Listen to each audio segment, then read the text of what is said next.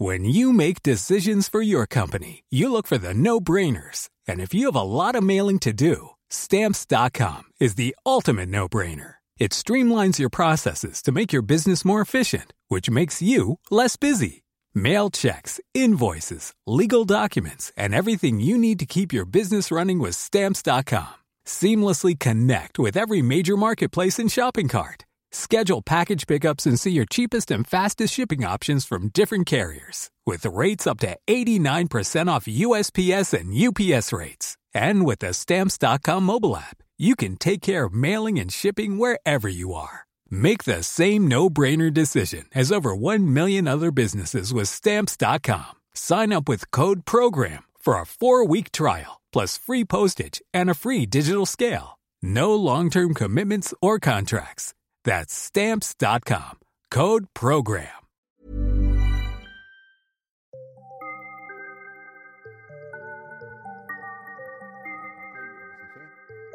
Là où il sample, il reverse, il fait des trucs. Tu- Non mais tu vois, quand tu vois One More Time, tu fais waouh, j'aurais jamais trouvé ce son à partir de ce son. Et ça, on te le montre pas. Ça. Il me semble que t'as à un moment commencé. Dans... Il me semble que t'as commencé dans le rap, mais j'ai vu une photo à un moment de toi avec le crâne rasé avec Aaron. Après, ça dépend ce qu'on appelle commencer. Bah commencer genre. T'as... Ouais, mettons- à m'exprimer, euh, ouais. Ouais, c'est ça. T'as commencé à t'exprimer artistiquement. Ouais, euh, c'est bien dit. Je- Ma première expression des termes très pompeux. Je parle beaucoup de processus. Ouais, je faisais, je faisais du rap euh, de 16 à 20, 20 ans, je dirais, Ouais. 21, un truc comme ça. Avec Aaron, il y avait Aaron dans mon groupe. Euh, et toi, t'étais genre auteur à l'époque? T'étais déjà le mec qui écrivait les. Bon, on écrivait tous, ouais. En fait, en gros, j'écrivais avant de faire du rap. C'est pas le rap qui m'a donné envie d'écrire, c'est Ouais. l'envie d'écrire qui m'a fait faire du rap. Et puis après, tu sais, c'est la vie, quoi. En fait, moi, c'est vraiment en fonction de qui passait. hein. Si moi, j'ai grandi en banlieue, euh, il, il a dit viens, on fait du rap. Je suis là, ok. J'aurais grandi euh, à Paris et tu m'aurais dit euh, viens, on fait euh, du rock emo. Je t'aurais dit bah ouais, carrément. Ah, tu sais que j'ai fait ça. Bah oui. Bien sûr que je sais. Il y a des Euh. formidables photos. Euh, parce que il, il me semble, et c'est- je crois que c'est dans un podcast avec Louis Dubourg où tu as fait un parallèle entre le stand-up et, euh, et le rap français. il me semble Ouais, que un t'as- peu, ouais. Je trouvais qu'il y avait un peu les mêmes codes. Enfin, que la façon que le grand public a eu euh, d'appréhender la chose Ouais. ressemble beaucoup. Donc, euh, oui, je pense que c'était avec le Dubourg où je faisais la comparaison. Après, je l'ai fait beaucoup de fois. euh, Où tu sens que Blanche Gardin, c'est un peu MC Solar, quoi. C'est-à-dire Ah, que ouais. Tu sais, t'as tout, t'as Télérama et compagnie qui disent euh, euh, Ah, ça c'est bien. Tu vois. Solar, il faisait clairement du rap. Puis t'avais plein de gens qui disaient J'aime pas le rap, mais j'aime bien Solar. Et il y a plein de gens à l'époque, maintenant ça a un peu changé, parce que le stand-up, euh, comme le rap, prend, son, Ouais. prend de l'importance, qui disaient J'aime pas le stand-up, mais j'aime bien Blanche. Et donc c'était vraiment Donc, allez, tu peux le faire. Tu aimes le stand. Non, j'aime pas le stand-up, mais j'aime bien Blanche. Souvent, ça veut dire j'aime pas les arabes, j'ai l'impression. J'entends ça, moi. Mais Bah, je sais pas si je suis parano. Ouais, je sais pas si c'est les Arabes, mais en fait, c'est qu'il y, a un- il y, a, il y a un truc, je pense que quand un art euh, est un art dont il est facile de s'emparer, euh, ça devient une voie d'expression pour euh, des gens qui avaient, qui pouvaient pas s'exprimer. Ouais. Typiquement, euh, euh, quand tu arrives dans le rap, tu mets une face B, tu as un micro, un magnétophone même. Nous, on a commencé, c'était vraiment avec le rec de la chaîne IFI, quoi. Euh, et ça passait plutôt bien, même si c'était un peu pourri, mais tu rappais, quoi.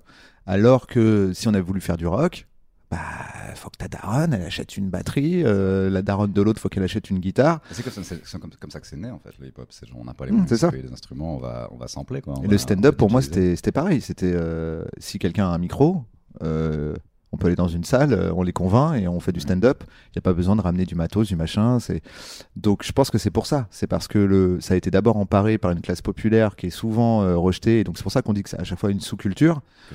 Ouais, c'est une sous-culture, euh, c'est une sous-culture. Et puis après la sous-culture, bah, ça devient la culture.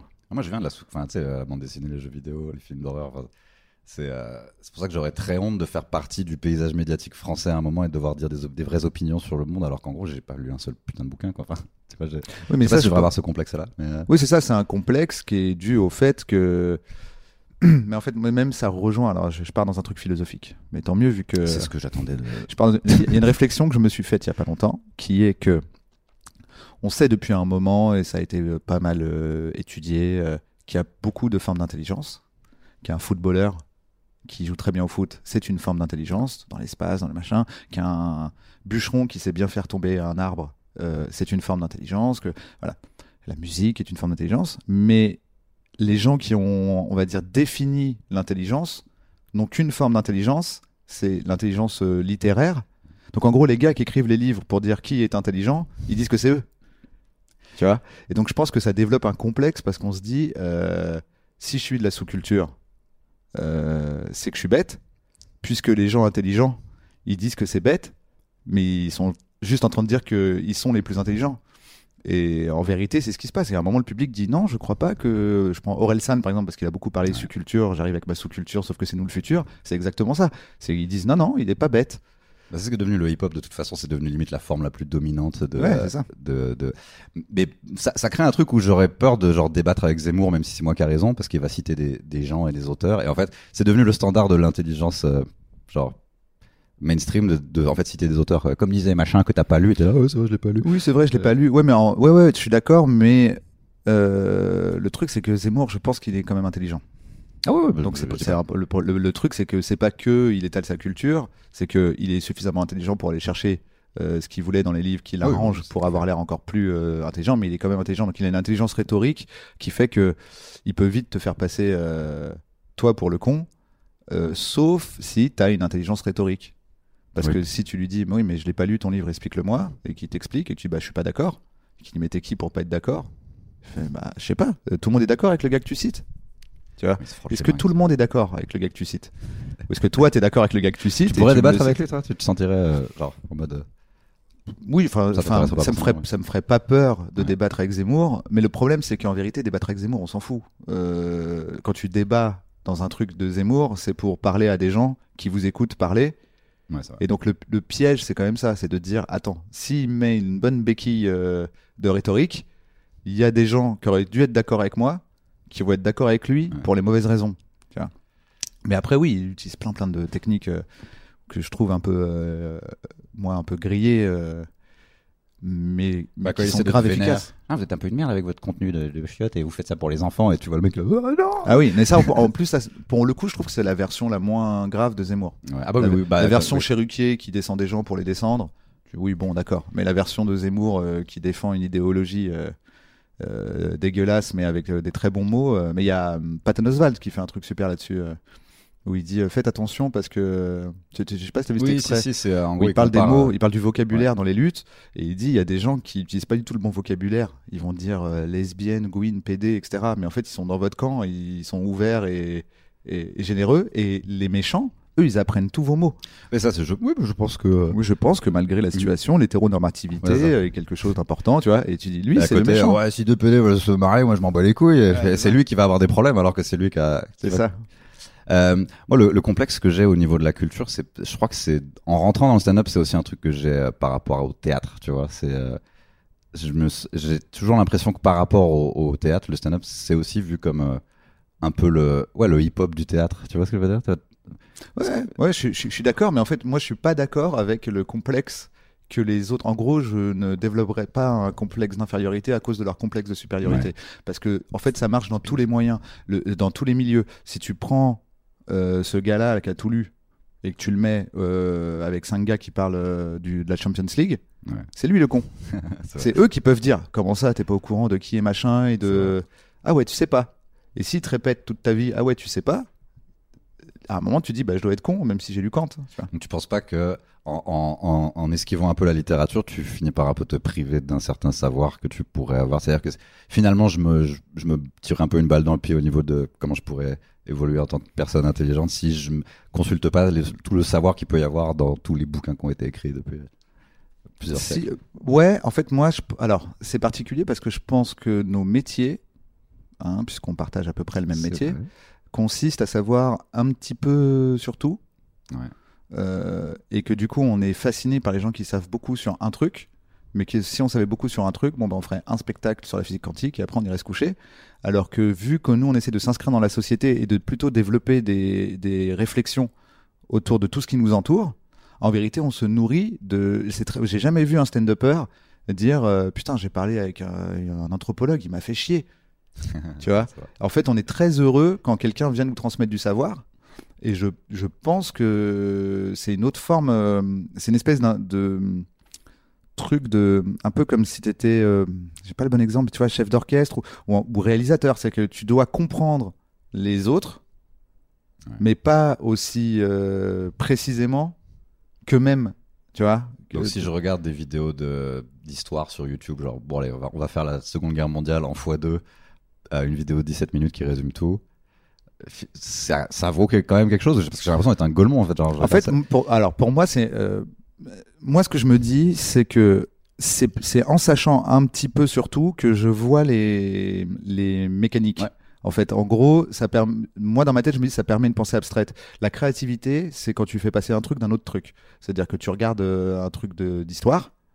Euh, à un moment, il te parle de comment a fait euh, Napoléon. Ouais. Euh, et puis, à un moment, as un autre, tu regardes un autre truc sur la Silicon Valley et tu dis, mais en fait, il a un peu fait pareil que Napoléon. Ouais. Et tout d'un coup, tu as une pensée abstraite où là, tu vois, c'est un peu comme si tu voyais l'équation, quoi. Et ça, je trouve que ça rend intelligent euh, plus que cultivé. C'est-à-dire que t'es- pas là en train de resservir Napoléon et machin. C'est que tu dis, mais t'as remarqué quand même quand quelqu'un veut convaincre les autres d'aller faire la guerre, il fait comme ci, il fait comme ça. Et ça s'est répété dans l'histoire, ça s'est répété euh, et ça se répète de nos jours. Et, et je pense que la créativité, elle vient de là. Elle vient du fait de mélanger des trucs, de voir, en fait, la pensée abstraite, quoi. Bah, dans notre métier, on a aussi le truc où euh, moi je vais regarder aussi des vidéos à côté des vidéos d'histoire, je vais regarder des trucs vraiment débiles ou euh, des trucs où je me dis bon ça c'est vraiment enfin Qu'est-ce que t'appelles un truc vraiment Bah, débile? C'est un contenu vraiment euh, clickbait de ouf et euh, sur une célébrité genre The Rise and Fall of euh, tel chanteur de R&B des Ouais. années 80. Alors, en fait, je me dis c'est un peu comme si je regardais Énergie 12, tu vois, mais aussi en- quand on est humoriste, on a aussi besoin finalement de tout voir, c'est-à-dire que je pourrais regarder tellement vrai ou des, des, des documentaires sur les guerres de voisins ou les trucs comme ça Ouais, ouais. et, et ça peut me faire penser à une vanne. Donc je me dis bon bah finalement j'ai bien fait de le regarder quoi. Mais au final j'ai quand même regardé Énergie 12 comme dit. Ouais, mais je sais pas, j'ai l'impression que c'est le divertissement, c'est important aussi. C'est-à-dire que ça te divertit. Non, en fait, moi, je pense que dans tout, tu peux voir. euh, si juste tu te demandes, euh, mais comment c'est possible ça? Tu vois, te- parce qu'en fait, on te montre un truc extrême. On te montre la meuf euh, qui insulte son mec toute la journée en disant tu t'habilles pas comme ça, tu mets pas de parfum. tu sais, genre je suis trop jalouse et alors les, les conneries comme ça. Qui joue aux jeux vidéo. On, on te montre une espèce de caricature, même si tu te dis oh, c'est très gros, c'est sûr que ça a été monté en, en flamme par, euh, par les gars qui sont venus filmer, euh, s'ils jettent de l'huile sur le feu, tu dis bon, mais quand même on me montre un truc en fait. Si tu te poses les bonnes questions, en fait, je, je trouve qu'il n'y a rien. Je pense que tu peux regarder ce mur bleu et si tu te poses les bonnes questions, à la fin, euh, t'as quand même une réflexion intéressante quoi. Parce que les couleurs ça existe pas vraiment. Parce que C'est un truc de stoner un peu. Euh, ouais. Tu vois, pour moi, il y a- non mais il y a un truc de stoner où euh, justement euh, le mec qui peut euh, fixer un, mur- un, un mur et en tirer quelque chose, tu dis bah c'est- ça peut être très intelligent. Euh, toi, ça t'a jamais. À un moment, t'en as pas eu, à force, parce que t'écris même pour des autres, pour d'autres. T'en as pas marre de tout le temps analyser tout et ça te rend pas un peu ouf des fois, genre Bah, trop pour, de surcharge de savoir ou de- pour moi c'est comme si j'aime bien me battre Ouais. et on me dit est-ce que tu connais la boxe? Tu vois? C'est-à-dire que je le vois plus comme un waouh la chance. C'est-à-dire qu'il y a un endroit euh, où je peux me prendre la tête en permanence et euh, analyser les choses et où on me jette de l'argent en disant bravo, t'as bien analysé les choses. Ça me va. hein. Parce que je t'ai vu que deux fois faire du stand-up. en fait.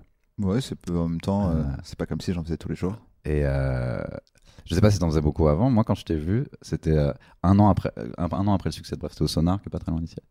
Et euh, je me souviens quand t'a- t'avais quelques vannes où tu expliquais que t'avais encore un peu peur que ça soit le seul truc à succès que t'aies fait. Ah ouais? Et- Je me souviens pas du tout. Juste, t'avais une vanne où t'étais euh, visité par le fantôme d'Élise Larni- Larnicole des Robin des Bois et t'avais peur d'être cette personne-là. Ah oui, non mais j'avais le- pas, j'avais pas peur. C'était, oui, c'est pour ça que je peu, voyais pas le lien. C'était pas que j'avais peur, c'était, attends, c'était quoi? Qu'est-ce que je racontais? Je disais, je suis riche. C'était des blagues sur le fait que j'étais riche, mais je dis, je suis hein. riche maintenant en fait. On est dans des métiers où ça peut, euh, tout peut s'arrêter. Je crois que c'était des blagues comme ça, ouais. Mais je me souviens plus exactement pourquoi je. Non, parce que juste, au contraire, moi, bref, ça m'a, ça m'a pas fait peur du tout. Pour moi, c'est, je me suis dit, c'est bon, c'est fait. En fait, Mm. c'est plus que ce que je croyais que j'allais faire dans ma life.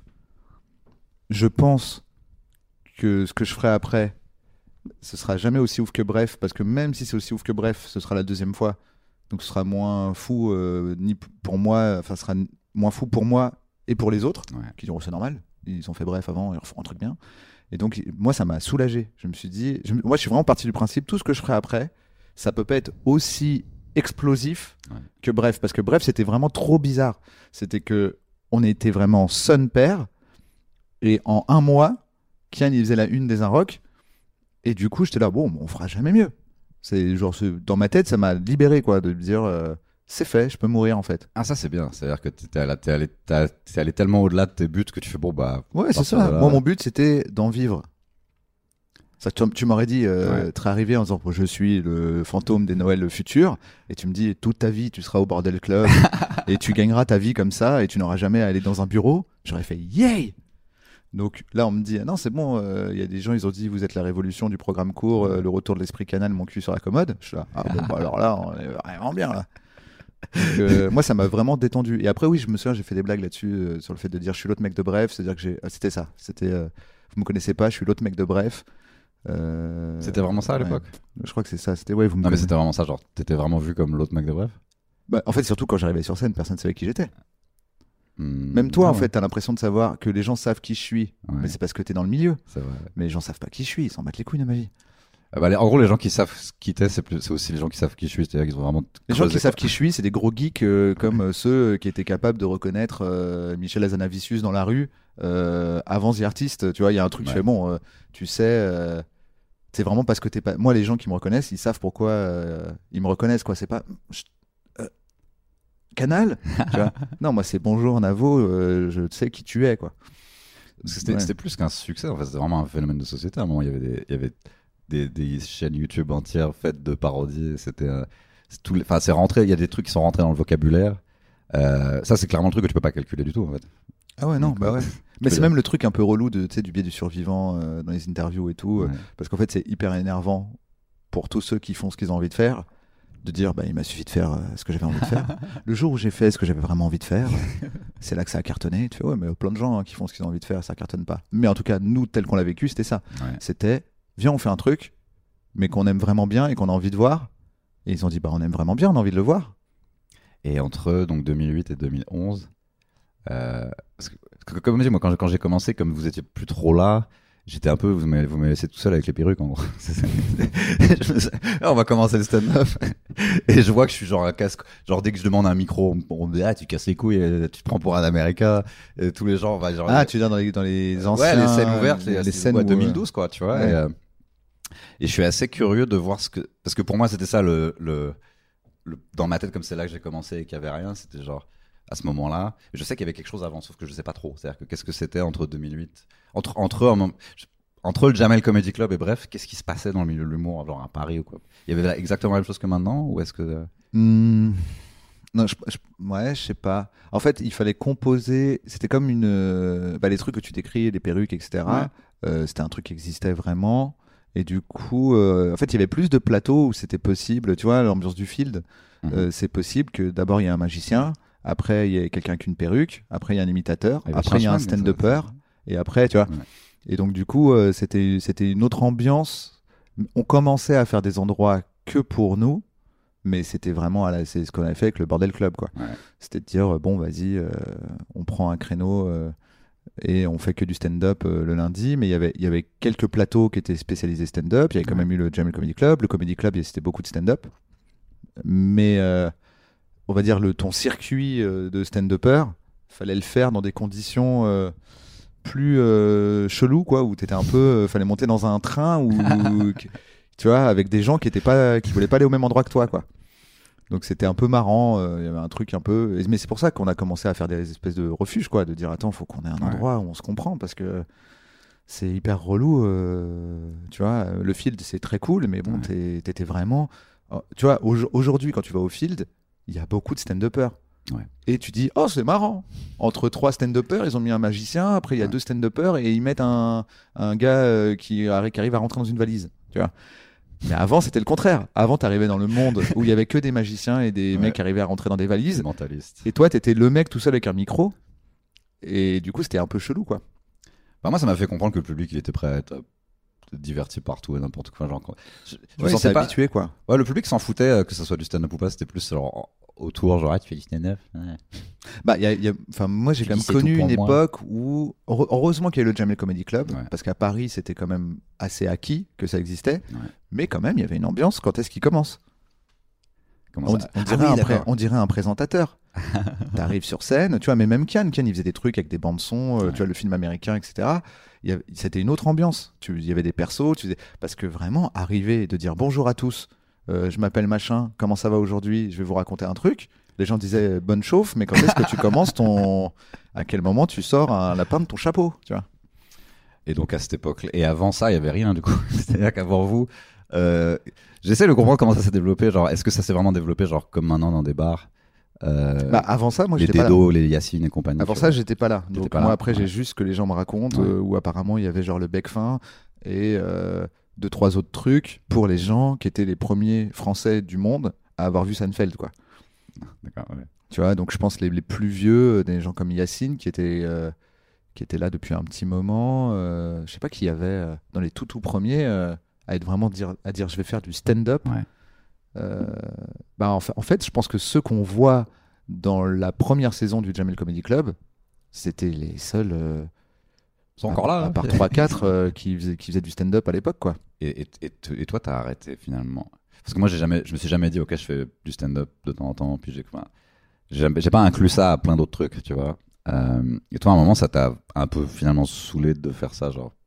T'as pas vraiment eu envie de faire ça, genre à plein temps, genre, courir les plateaux. Ah, de Et, moi être euh, sur scène? Ouais, ouais, ouais. Ah non, mais moi, je me suis jamais considéré comme un mec sur scène. En fait, c'est, c'est de, de- ce sont de heureux hasards. Ouais. Moi, je suis un auteur qui monte sur scène.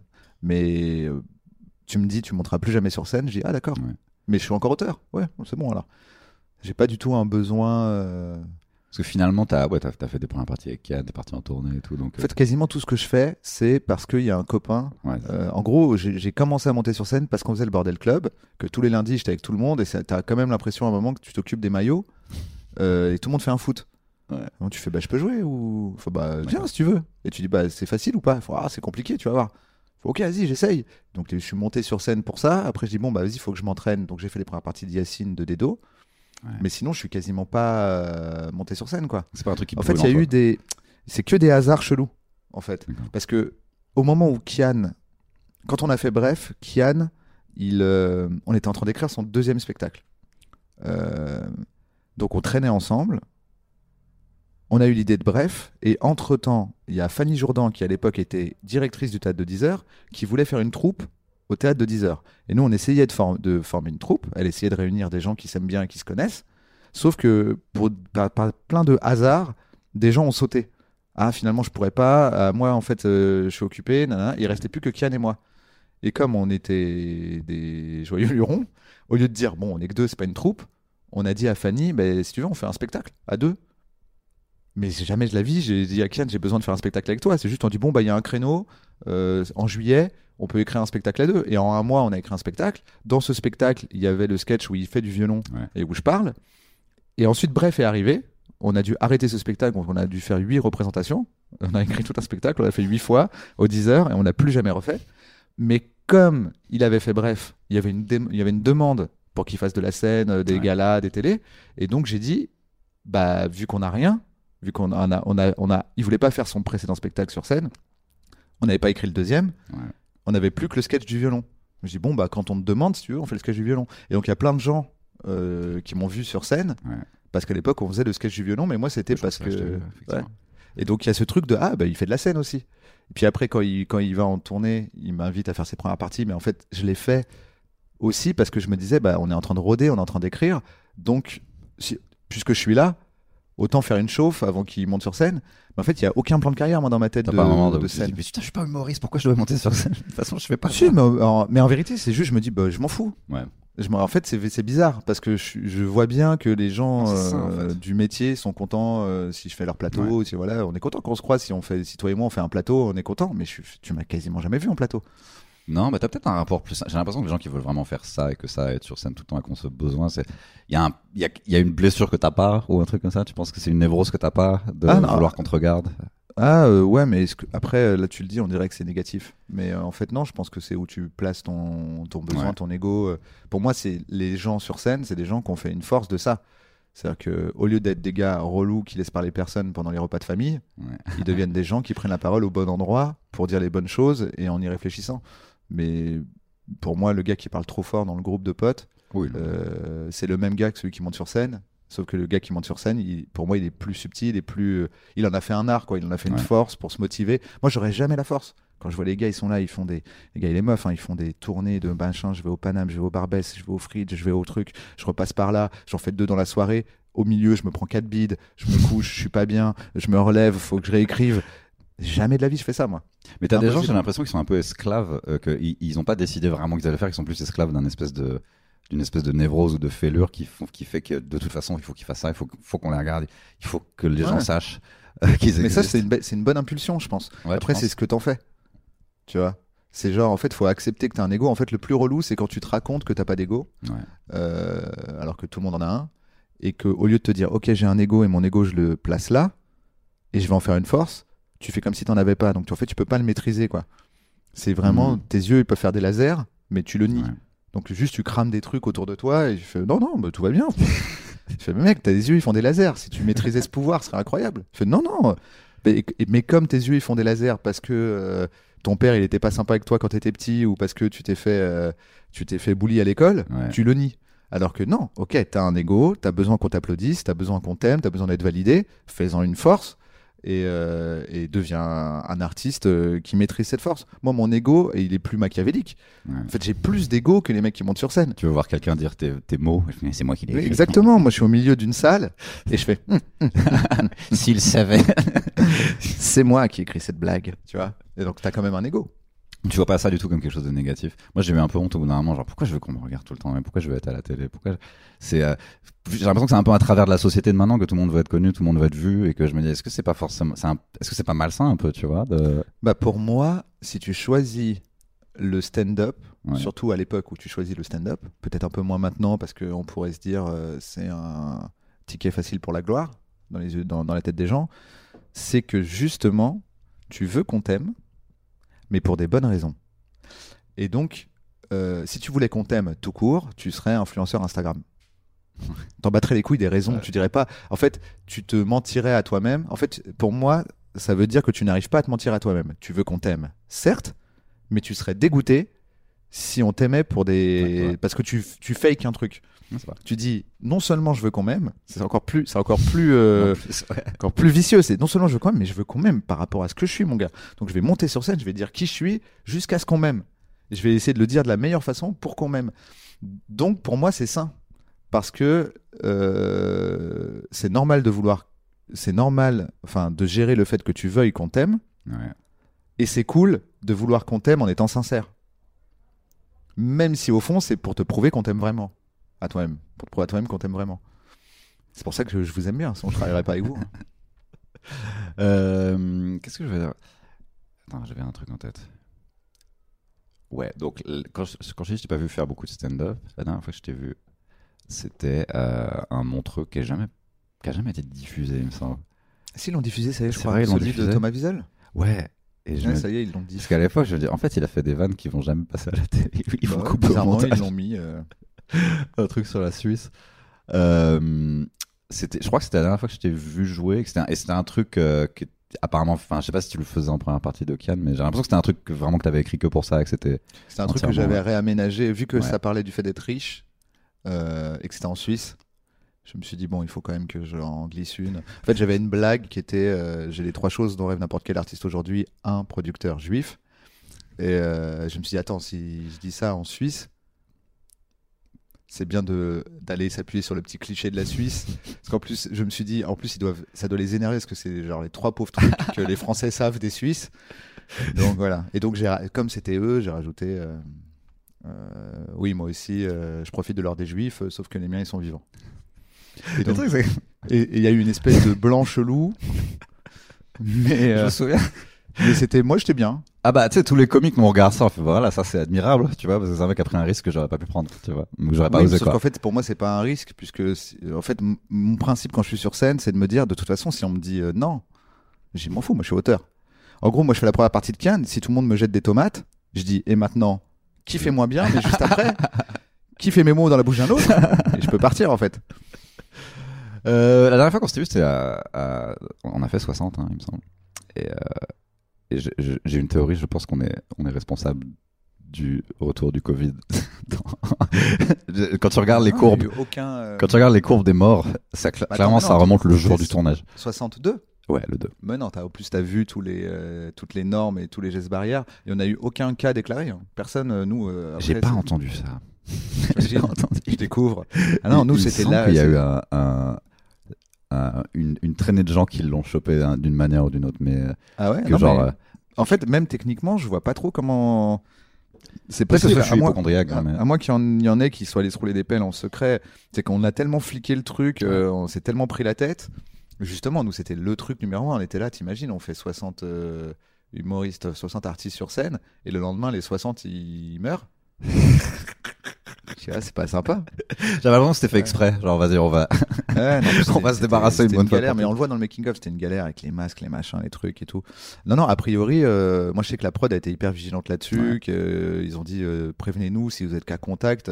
Je pense qu'il y a personne qui, je sais pas si c'est vrai ce que tu as entendu, mais si quelqu'un l'a attrapé et l'a pas dit, c'est vraiment pas sympa. C'est pas sympa d'être avec 60 artistes.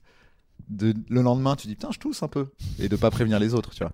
Et donc, non, très peu de gens l'ont eu. Après, il y en a, il y en a parmi ces gens-là qui l'ont eu plus tard, Ouais. mais qui l'ont pas eu sur 60. Ah, moi, j'ai clairement eu des symptômes, genre. Je sais pas combien de temps après. Pas, pas, pas longtemps après. Mais genre préviens Deux semaines après. Ah, ça, ouais, mais. Ah, deux semaines, c'est que c'est pas. Ouais, c'est ça, c'est euh, parce qu'en plus, enfin, tu sais, j'ai fait genre, bah, tu sais, trois plateaux par jour dans des dans des endroits comme ça où les gens ont vite fait des masques ça. et ils mangent des. le truc marrant, c'est que on- nous, on s'est pris la tête parce que c'est un peu des trucs importants pour une Ouais. prod. euh, C'est un truc pour Canal et tout, c'est un truc important. Mais dans ma tête, je me disais, mais ces 60 personnes là, elles traînent ensemble demain. Avant-hier, elles étaient toutes ensemble euh, à, à- à- à parler sans masque. Dans une loge qui fait cette Voilà, c'est ce- ça. Demain, elles vont se croiser. Après-demain, elles vont se croiser. Mais bon, ici, ici c'est pas là que vous allez vous le donner. Ah, Allez vous le donner plus tard. Bah, Bon, on façon, était ouais. vraiment une partouze. On a dit préservatif obligatoire. C'était plus sait que vous le baisez ailleurs. euh, voilà. la salle où on attendait tous où j'étais là genre ouais. T'étais en haut ou en bas, toi? En bas. Et, euh, En bas, les- en bas, ça avait l'air cool. Quoi qu'en haut? Il y a des cakes, Ouais. puis les gens ils mettent la main, ils prennent. Et puis, je me dis, il y c'est a un risque, tu vois. y a- je pars filer quelque chose à genre Guy Carlier. Euh, c'est- C'était cool en tout cas. Moi j'étais incapable de. En fait, j'avais tellement peur de dépasser une minute et de ruiner le spectacle. Parce que je me voyais vraiment genre, en fait, si je reste là et que je bouge pas. Qu'est-ce qui se passe? Genre, il y a la sécurité qui vient me chercher. Genre, tu niques le spectacle là Qu'est-ce qui se passe? Genre, tu sais, tu vois très vite Bah, ce que tu, te peux fais faire. pousser par le suivant, quoi. Oui, peut-être. Ou euh, et, euh, et donc ouais. Du Ah, coup, mais c'est fait- la règle. Hein. C'est euh, toi, si t'as- si t'arrives sur scène, on dit c'est ta minute et qu'il y a encore quelqu'un, bah, J'ai une pulsion comme ça, là, quel est le pire truc que je pourrais faire maintenant tu vois? Et Je me suis surtout dit, je veux juste pas être le gars sur 60 qui va niquer le spectacle en faisant 1 minute 05. ouais, c'est pour ça, moi, ça m'a fait plaisir de, de t'inviter, parce que comme je sais que t'as du mal à tenir une minute avec les meufs, là, de te dire, mec, faut que tu fasses moins d'une minute, j'étais sûr que ça allait t'emballer. euh, Euh. enfin, le contraire des problèmes que j'ai dans la vie. Moi, ça m'a impressionné de te voir, genre, limite, tout, seul, non, parce que t'as une équipe autour et tout. Mais genre, la manière dont tu gérais ça avec le calme euh, pour lequel tu, tu es connu, euh, je me dis, moi, j'aurais pété un câble, en fait. Il y a, un- il y a- un- il y moins un dans les 60 qui m'aurait saoulé. Et, non, Ah ouais. Bah non, non, bah justement, pour moi, c'est- c'est c'est mon rôle. Tu vois C'est-à-dire que Ouais. Si je commence à péter un câble, je dis, bah ça va plus du tout. Les gens, tu les convoques, tu leur dis, il faut que tu fasses une minute, Ouais. fais-moi ta minute. Ah, et ça fait pas une minute. Tu sais, des trucs, le gars, il fait un truc, ça dure deux minutes. Tu fais, non, faut que t'enlèves la moitié. Ah, Il fait un truc, tu vois, donc. T'as quand même dû réguler si des t'es trucs pas- comme ça. ouais. Si t'es pas calme, euh, change de métier. Tu Ouais, peux être ce c'est- gars-là et ça se sait pas trop c'est accepté, tu vois. Oui, tu peux être un connard. 99% du temps, c'est de la grosse merde. C'est peux être y a peu, très peu d'intérêt. En fait, je pense qu'il y en a 3-4 qui étaient des vrais génies Ouais. euh, et qui supportaient rien parce qu'ils comprenaient tout euh, euh, à tout ce qui se passait et que du coup, euh, tu sais, c'est un peu un truc d'autiste. De, de- En fait, c'est un truc de surdoué. Ouais. T'es es énervé contre tout le monde parce que personne comprend rien et toi, t'as tout compris en une seconde. Peut-être il y en avait 3-4, mais je pense que la plupart du temps, c'est une posture. À mon stade, faire ça, Ouais. c'est juste savoir que les génies le font et le faire pour qu'on se dise ah c'est un génie. C'est l'équivalent de pas parler euh, au collège. Et on se dit il est ténébreux. Mais si tu ouvres la bouche, t'es un t'es con. T'es pas du tout ténébreux, t'as rien lu, euh, tu sais pas écrire un poème. Mais si tu fermes bien ta gueule, t'as l'air ténébreux. Oh, il doit penser à des choses tellement exceptionnelles. Bah, pour moi, c'est la même chose. Il y a plein de metteurs en scène, réal, euh, enfin plein. Je m'en fous, moi je les connais pas. Mais tu vois ce profil et tu dis mais c'est parce qu'il est mauvais qui fait le génie. C'est un peu comme le nombre de gens très prétentieux qu'il y a euh, dans le milieu du stand-up, où au fond, tu as envie de leur faire un câlin en disant Petit chat, t'es pas sûr de toi. Tu prends tout le monde de haut et t'es cassant, mais c'est parce qu'en fait, t'es pas sûr de toi. Pour un ou deux gars euh, genre un Astier ou un je sais pas qui, qui, qui peuvent être de temps en temps un peu te prendre de haut et être cassant, mais parce que c'est légitime. Tu vois. Euh, je me souviens, on s'était vu à Montréal et à l'époque, on s'était un peu baladé. Je crois que c'est à l'époque, on... c'est un peu là qu'on s'est connus, toi, Pican et tout. Parce que vous, étiez là pour le... Ouais, vous étiez là pour le, le gala Bref, il me semble. C'est ça? Ouais. C'est possible, je sais plus. En fait, moi, je 2016. mélange, je mélange toutes les années de. 2016, c'était pour le gala Bref. Et euh, donc, c'était 5 ans après Bref. Et je me souviens que quand vous baladez dans la rue à Montréal, globalement, la question, c'était toujours ah, quand est-ce que vous continuez Tu sais, quand est-ce que vous refaites Bref Quand est-ce que vous faites Ah Bref oui. 2 Et euh, est-ce que ça s'est calmé, ça, au bout d'un moment? Parce que moi, ça a l'air. Ouais, je crois que les gens, euh, ouf, en fait. moi. les gens ont bien compris qu'on. En fait, je pense que la plupart des gens se sont dit bon, ils le referont pas. Ouais. Et le reste s'est dit, ils le referont quand ils veulent. Faut qu'on arrête de. Parce que moi, j'ai trouvé, j'ai trouvé que c'était une super idée. Je pense que j'étais pas le seul, tu vois. De... Ah voilà, c'est tellement fat qu'ils arrêtent maintenant. Ils ont raison, en fait. C'est- parce que- Ouais, mais- mais c'était même pas un calcul du fait que c'était fat, c'était un calcul du fait qu'on voulait pas faire chier les gens et qu'on savait qu'on allait commencer à se faire chier parce qu'on avait tout mis euh, dans, dans Ouais. la saison 1 et qu'une fois que la saison a été finie, on se disait si on continue, en fait, on n'a pas assez réabsorbé euh, d'énergie, de vie, euh, d'observation. On va peut-être se mettre un peu à tourner en rond, à faire plus facilement des, hum, des épisodes listes. Nous, on appelait ça les épisodes listes. En fait, ép- il y a des épisodes que les gens adorent Ouais. qui étaient des trucs qu'on a écrits en deux minutes. C'est pas parce qu'on est des génies, c'est parce qu'en fait, c'était l'essence même de- du stand-up sans les vannes. C'est-à-dire que n'importe quel stand-upper, quand il voit un épisode de Bref, il dit Ah, c'est malin, il n'y a pas les vannes.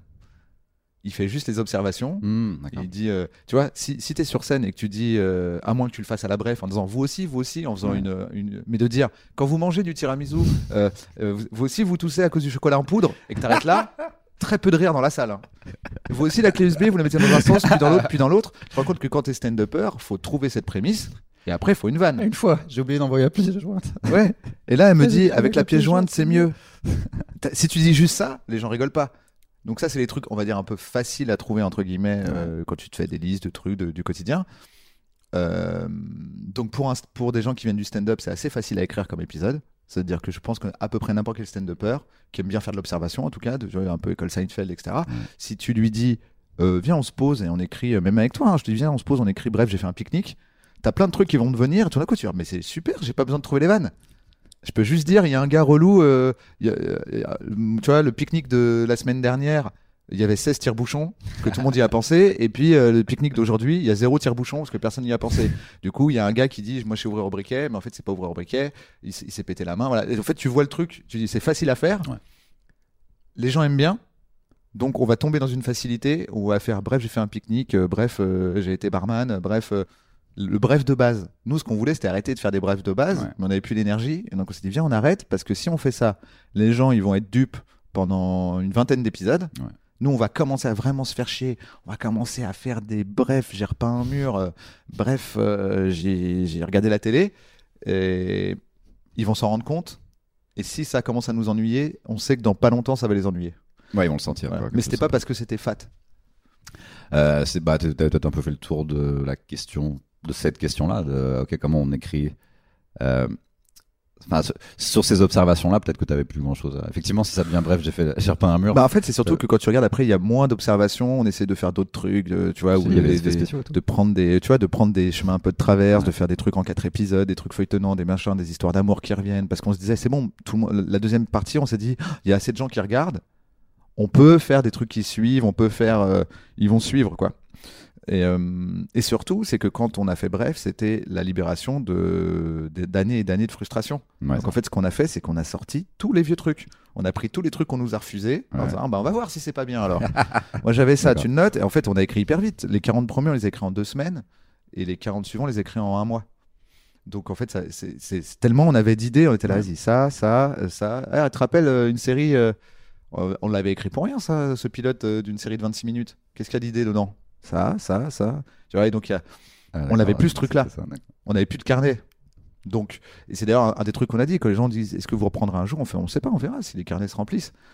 Si à un moment on se dit oh là il y a vraiment trop de trucs qui dorment, bah, peut-être que le meilleur moyen on va se dire bah tu sais quoi viens on fait un on Tu pourrais refait bref. sentir euh, enceint de, de bref. ouais voilà c'est ça. Dire bah faut la coucher euh, Ouais. c'est par la voix euh, basse. Et quand euh, c'est pas frustrant pour toi quand un truc que tu as justement écrit en enfin quand un truc que tu as écrit vraiment simple de manière simple et que Euh, parce que ce que tu disais, en fait, c'est connu même dans la musique. Genre, il y a des, des chansons qui ont été composées en 30 secondes et ça va faire un méga tube. Et dans l'album, il y a un truc qui t'a pris 4 mois et tout le monde s'en, s'en bat les couilles. Toi, c'est pas frustrant de pas vraiment pouvoir maîtriser. Genre, ça, ça m'a pris 30 secondes et tout le monde trouve ça formidable. Alors, je me suis pris la tête sur un Ouais, non, je, sais épisode. pas, je pense que c'est la règle. hein. Ouais. Je suis sûr qu'il y a des vannes que t'as trouvées en une seconde, même des fois tu la trouves sur scène. Des fois, je Et- comprends pas pourquoi ils rigolent. Ouais, Pour- tu dis bon bah ça vous a plu apparemment c'était une impro mais je le garde. C'est dommage parce que l'autre truc euh, j'ai mis deux mois à l'écrire, je me suis renseigné et puis finalement vous trouvez ça sympa sans plus. J'ai l'impression que c'est un peu la règle. euh, Ouais, t'en tires pas une conclusion particulière. Faut pas que je me prenne la Ouais, tête. je sais coup. pas, c'est un peu instantané. comme. Faut voir sur le long terme. J'ai l'impression que faire une moyenne, c'est comme le comme tamiser quoi. Tu vois, tamiser pas la lumière, misé pour trouver de l'or. Peut-être des fois tu mets deux semaines et après un matin tu te réveilles, tu trouves trois pépites. Je dis bon bah C'est terrible. Des fois, j'ai des vannes qui m'arrivent, genre, elles atterrissent dans mon cerveau, je les écris, je les dis, elles marchent. Je sais pourquoi c'est pas comme ça tout le temps? ah oui. C'est qui C'est Dieu qui me pack C'est quoi? C'est euh, Ouais, mais en plus, je pense que c'est aussi des trucs qui se font en arrière, euh, en, en fond de tâche. En... J'ai perdu un mot. C'est ça, de- arrière-plan, En arrière-plan. ouais. ou Ah, en- mais oui, dans un, comme un ordinateur, tu ouais, voilà. ouais. Et donc, du coup, euh, je pense que, en fait, t'as l'impression que ça t'arrive d'un coup, Ouais. mais c'est le fruit de, du, Ouais, je rumine du, ouinge que t'as fumé il y a trois jours, multiplié par le fait que t'as croisé ta cousine. euh, tu vois, mais tu le fais, tu fais pas forcément le lien, quoi. T'as une intuition. Moi, j'ai des, sujets ou des blagues, ça fait genre 5 ans que j'essaye de le dire exactement comme j'ai envie de le dire. Et tu sais, en fait, tu sens que tu t'en rapproches au fur et à mesure. Je, fais, Ouais. ah, je crois qu'on commence à l'avoir. Mais c'est hyper frustrant. Et pourquoi cette vanne Genre, genre, il y a un mec qui m'a mis un doigt dans le cul dans le métro et je l'écris et genre, je, re- je retouche rien et ça cartonne. Je pense que c'est deux muscles différents. C'est que le truc euh, que je connais de toi, là, du doigt dans le cul, Ouais. euh, pour moi, c'est le même truc. Mais d'ailleurs, est-ce que c'était pas cette année-là qu'il y avait Blanche à Montréal? Tu parlais tout à l'heure quand on était à je Montréal. crois qu'elle était dans le coin. Ouais. Je crois qu'il y avait Blanche, et je me souviens très Oui, bien oui, de. Blanche, On l'appelait Arnaud. euh, qui, euh, qui avait. Donc, je sais plus, elle arrive, elle se pose à un Starbucks, il se passe un truc, Ouais. elle nous le raconte, et le soir, bah, elle nous le re-raconte, mais sur scène. Ah putain. Et c'était la même chose Ouais. euh, que ce qu'elle avait fait l'après-midi quand elle nous l'a raconté. Et le soir, quand elle le fait sur scène, bah, les gens, ils rigolent comme nous. Et tu dis, bah oui, mais parce que là, en fait, il y a un truc de l'anecdote. En fait, euh, tu vois, ton truc ressemble à, à, à un truc qui t'est arrivé, que tu racontes à des potes. Et du coup, la situation, le, ton ressenti, tout te vient naturellement. Alors que quand tu veux développer une idée sur la société ou une observation que tu as eue, c'est comme si tu devais convaincre tes potes. Ouais, Et je sais ça. pas si ça te fait ça, mais pour moi, c'est beaucoup plus long de. Tu vois, là, je viens, je te dis, hé, tout à l'heure, il s'est passé un truc de ouf, j'étais avec machin et machin, il y a un gars qui arrive, t'écoutes, t'es content, si c'est marrant, tu rigoles. C'est par contre, j'arrive et je te dis un truc, tu sais pas pourquoi je te le dis, il faut que je te convainque, bah c'est plus compliqué, quoi. Du coup, pour est-ce que tu fais un truc Il m'avait semblé comprendre que tu faisais rien en ce moment et que tu aimais beaucoup ça. mais, ouais, ouais, bah, c'est toujours le cas. En fait, le truc aussi, c'est que souvent, les trucs qu'on fait, j'ai pas le droit d'en parler. Hmm. En fait, ça me met dans une position bizarre, ça et l'argent. C'est- deux trucs, parce qu'en fait, je- j'aime pas mentir. Ouais. En fait, je vois pas l'intérêt de pas dire les trucs pour moi-même, mais je comprends l'intérêt pour les autres. Donc je couvre les autres, tu vois. C'est le genre de truc où tu signes un contrat ou genre si tu dis un truc. Non, pas vraiment, mais bon, on va dire que c'est pas bien vu euh, d'en parler avant, euh, tu vois. euh, surtout quand c'est des trucs où t'interviens, tu vois. C'est pas des trucs énormes non plus. Peut-être que si c'était mon spectacle, je décide de dire je vais le faire, je le fais, tu vois. Mais là, c'est pas des trucs énormes, mais où tu dis bon, faut pas en parler avant, je vais pas en parler avant. Donc je travaille quand même un peu, mais j'ai pas le droit de dire sur quoi, comme toujours. Je pense qu'il y a- chez Watt et tu. Il y a tr- 35 interviews de, dans le- qui- dans, dans l'internet où il y a moi qui dis je peux pas dire sur quoi. Et Ah, c'est il faut cool. regarder la date, il faut regarder ce qui se passe après. Tu fais ah c'est de ça dont il pouvait pas Ah, parler. c'est une forme de succès après, oui. Je- D'arriver à un stade où tu peux même pas dire sur quoi tu bosses tellement c'est. euh, Ouais, euh, ouais, ouais, bah oui. T'aimerais comme- pouvoir en parler, genre putain, j'aimerais. Ou c'est Je genre- sais- ouais, je sais pas. euh, ça dépend des trucs, tu vois. Je pense que ça dépend. euh, tu vois les Daft Punk quand ils disent pas qu'ils vont refaire un truc, ça a l'air pas mal aussi, tu vois. Euh, merci Antoine- à toi en tout cas euh, de m'avoir supporté pendant plus d'une heure. Je- et, euh, J'espère te, te revoir bientôt. Bah oui, moi aussi, j'espère. On peut faire ça, mais sans micro, tu sais. Des fois, on peut parfois se J'ai pas de croiser. réflexe. C'est pour ça, en Ouais, fait, moi non plus. J'appelle les gens pour qu'ils viennent me parler. Et moi, c'est pareil. À un moment, j'ai fait un podcast pour ça. Te- De toute façon, j'appelle jamais personne. Autant s'enregistrer quand on le fait. Parce que les gens ils me disent ouais tu m'appelles pas. Je vais t'appeler à un moment Ouais. et tu vas faire ouais mais Toi, non, t'es dans pas la team qui appelle pas aussi Oh, Bah ouais parce que je me dis ouais, il va être il va avoir autre chose à foutre tu vois genre. Euh, merci à toi en tout cas, merci aux gens qui ont écouté. N'hésitez pas à Merci vous les gens qui ont écouté. à laisser des commentaires, blablabla. Je suis très mauvais autopromotionnaire, euh, promotionneur. N'hésitez pas à partager ce podcast s'il Ah vous oui. a plu. Laissez un commentaire positif sur iTunes, même si vous n'utilisez pas cette plateforme de podcast. C'est sur YouTube aussi ou pas Ouais. Comme c'est sur YouTube, mettez un pouce bleu, euh, mais abonnez-vous, mettez la cloche. Le plus important, en fait, parce que souvent on vous dit abonnez-vous, pouce bleu, mais en fait le plus important c'est de partager. Donc partagez-le sur vos stories Instagram. Les gens vont vous dire merci d'avoir partagé ça. Voilà, Euh, voilà comment un vrai pro fait, fait sa promotion. Euh, Et je l'ai dit avec un ton suffisamment euh, neutre pour que les gens se disent. Et en plus, je le fais parce que j'en ai envie. C'est y pas parce qu'il a essayé de me convaincre. C'était pas mal. Euh, merci à toi en tout cas.